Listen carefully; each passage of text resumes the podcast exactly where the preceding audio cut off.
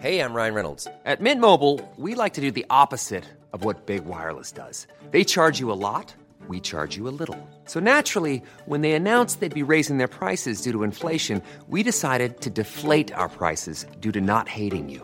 That's right. We're cutting the price of Mint Unlimited from $30 a month to just $15 a month. Give it a try at mintmobile.com slash switch. $45 upfront for three months plus taxes and fees. Promo rate for new customers for limited time. Unlimited more than 40 gigabytes per month. Slows. Full terms at mintmobile.com.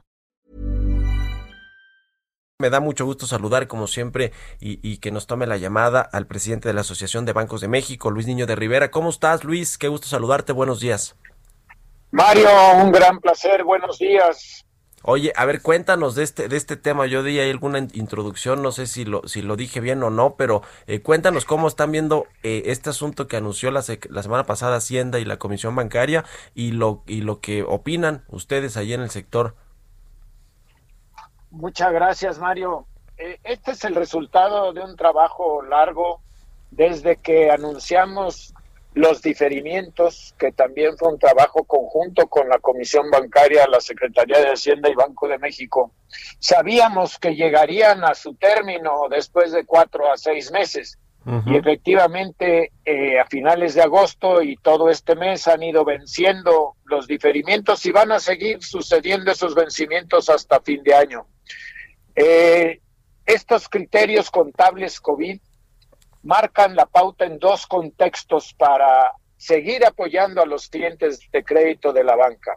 Uh -huh. Por un lado, le da ciertas ventajas a los clientes, a los acreditados, y por otro lado, a los bancos.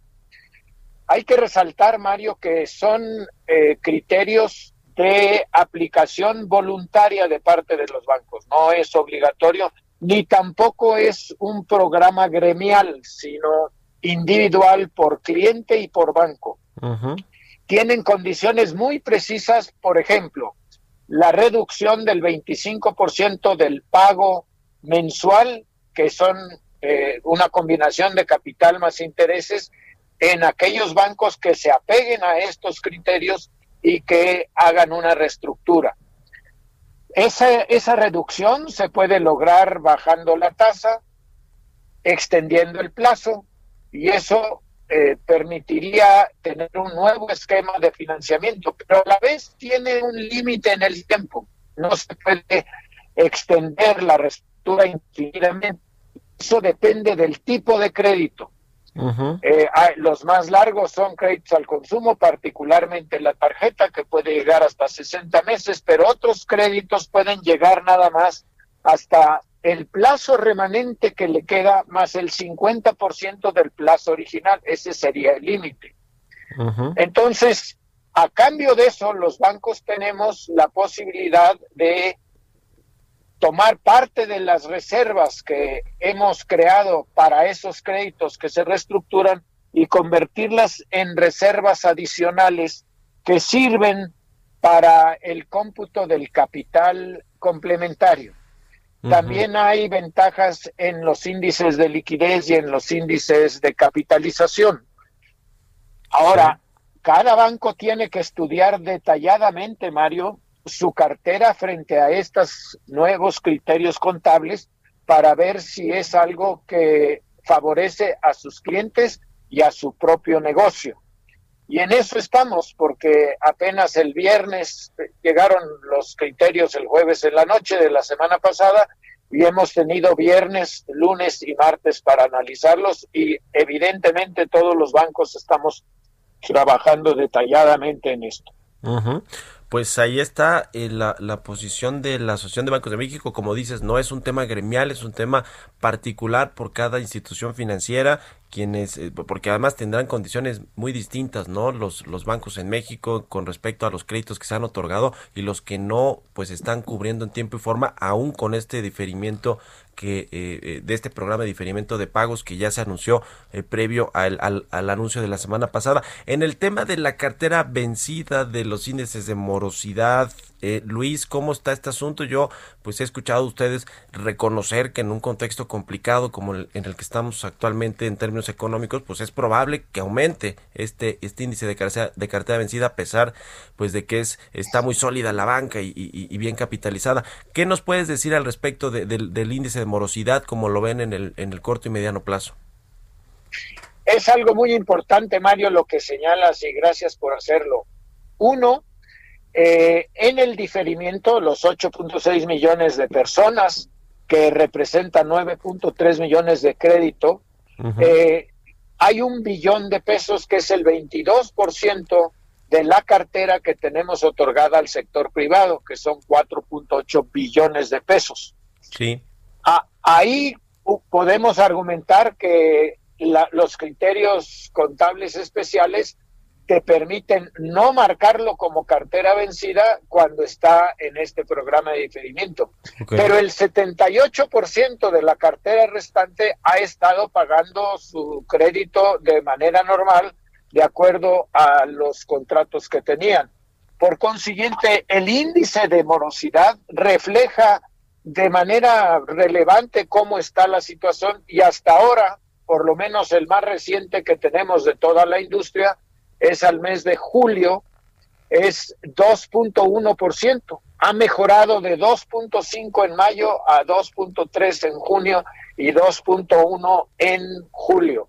Por otro lado, eh, igual de importante son las reservas de cobertura de esa cartera vencida. Han subido de 1.5 veces a 1.69 veces. Esto es, hemos venido creando reservas adicionales. Ahora, la situación económica pues sigue complicada. Eh, los estimados de contracción del Producto Interno Bruto para este año van entre el 8 y el 12%. Eh, quedémonos a la mitad, simplemente por hacer un cálculo. El 10% de contracción en el año en su totalidad es relevante, es algo que no habíamos visto nunca antes en los últimos 80, 90 años.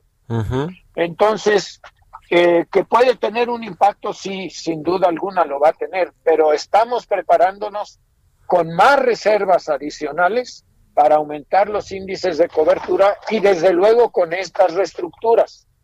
Ahora, lo interesante, Mario, es que en las reestructuras, tenemos la ventaja de poder liberar ciertas reservas, pero en el momento que un acreditado deje de pagar dos mensualidades, tenemos que regresar a crear las reservas aplicando la regulación de siempre. Y eso hay que ir analizando porque no todos los que reestructures van a poder cumplir puntualmente. Hacemos el cálculo de su capacidad de pago y en eso tenemos la obligación de basar la reestructura, pero pues hay circunstancias difíciles de personas que han perdido su ingreso o su actividad económica y tendremos que ver cómo se comporta la economía para ellos en particular, en su actividad y en su región.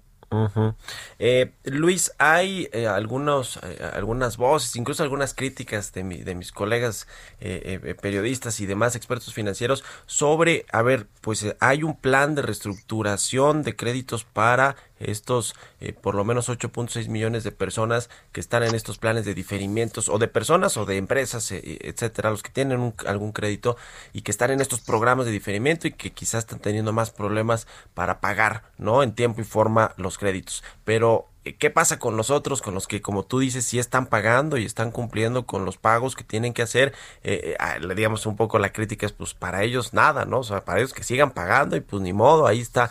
Eh, ¿qué, qué, qué, nos puedes decir de, esto? Digo, a mí se me hace un poco lógico, ¿no? Pues los que están pagando es porque, pues, tienen y, además tienen un compromiso, ¿no? Financiero y, y, de créditos. Pero, eh, ¿qué, ¿qué, nos puedes decir sobre la ayuda que se le está dando a los que no pueden y a los que sí lo están haciendo? No hay incentivos. Ese es algo que, vale la pena aclarar, Mario, porque eh, puede haber confusión. Este programa de reestructuras es para todos los acreditados, hayan entrado o no al programa de diferimiento. Ese no, esa no es condición previa. Pero hay algo más importante todavía, el cuidar el buen historial crediticio de los clientes es un momento muy relevante para hacerlo por lo siguiente, porque te da garantía de que vas a poder seguir usando el crédito en los meses futuros que pueden ser todavía más complejos de los que estamos viviendo ahora. Entonces, los que están pagando lo están haciendo con esa conciencia, con esa seguridad de que no es que tengan que pagar y pobres de ellos, no, quieren hacerlo. Te cuento que los vencimientos de finales de agosto a finales, hoy termina septiembre, en el mes que llevamos de los vencimientos de los diferimientos, la gran mayoría de los clientes han retomado su calendario de pago original. Y eso es muy importante porque pueden hacerlo y cuando tú puedes pagar el crédito, es muy importante seguirlo haciendo y seguir teniendo esa eh, experiencia en las sociedades de información crediticia favorable como acreditado. Eh, finalmente, Luis, quiero preguntarte sobre, eh, digamos, la recuperación del sector pues se tiene que seguir avanzando la economía, se están reabriendo eh, eh, cada vez pues más actividades eh, productivas y demás. ¿Cómo ven, ¿Cómo ven la recuperación en el, en el corto y mediano plazo? ¿Cuáles son los sectores donde va a haber una pronta, una mayor recuperación, digamos más pronto, más, más vigorosa? ¿Cómo se ve este asunto, Luis?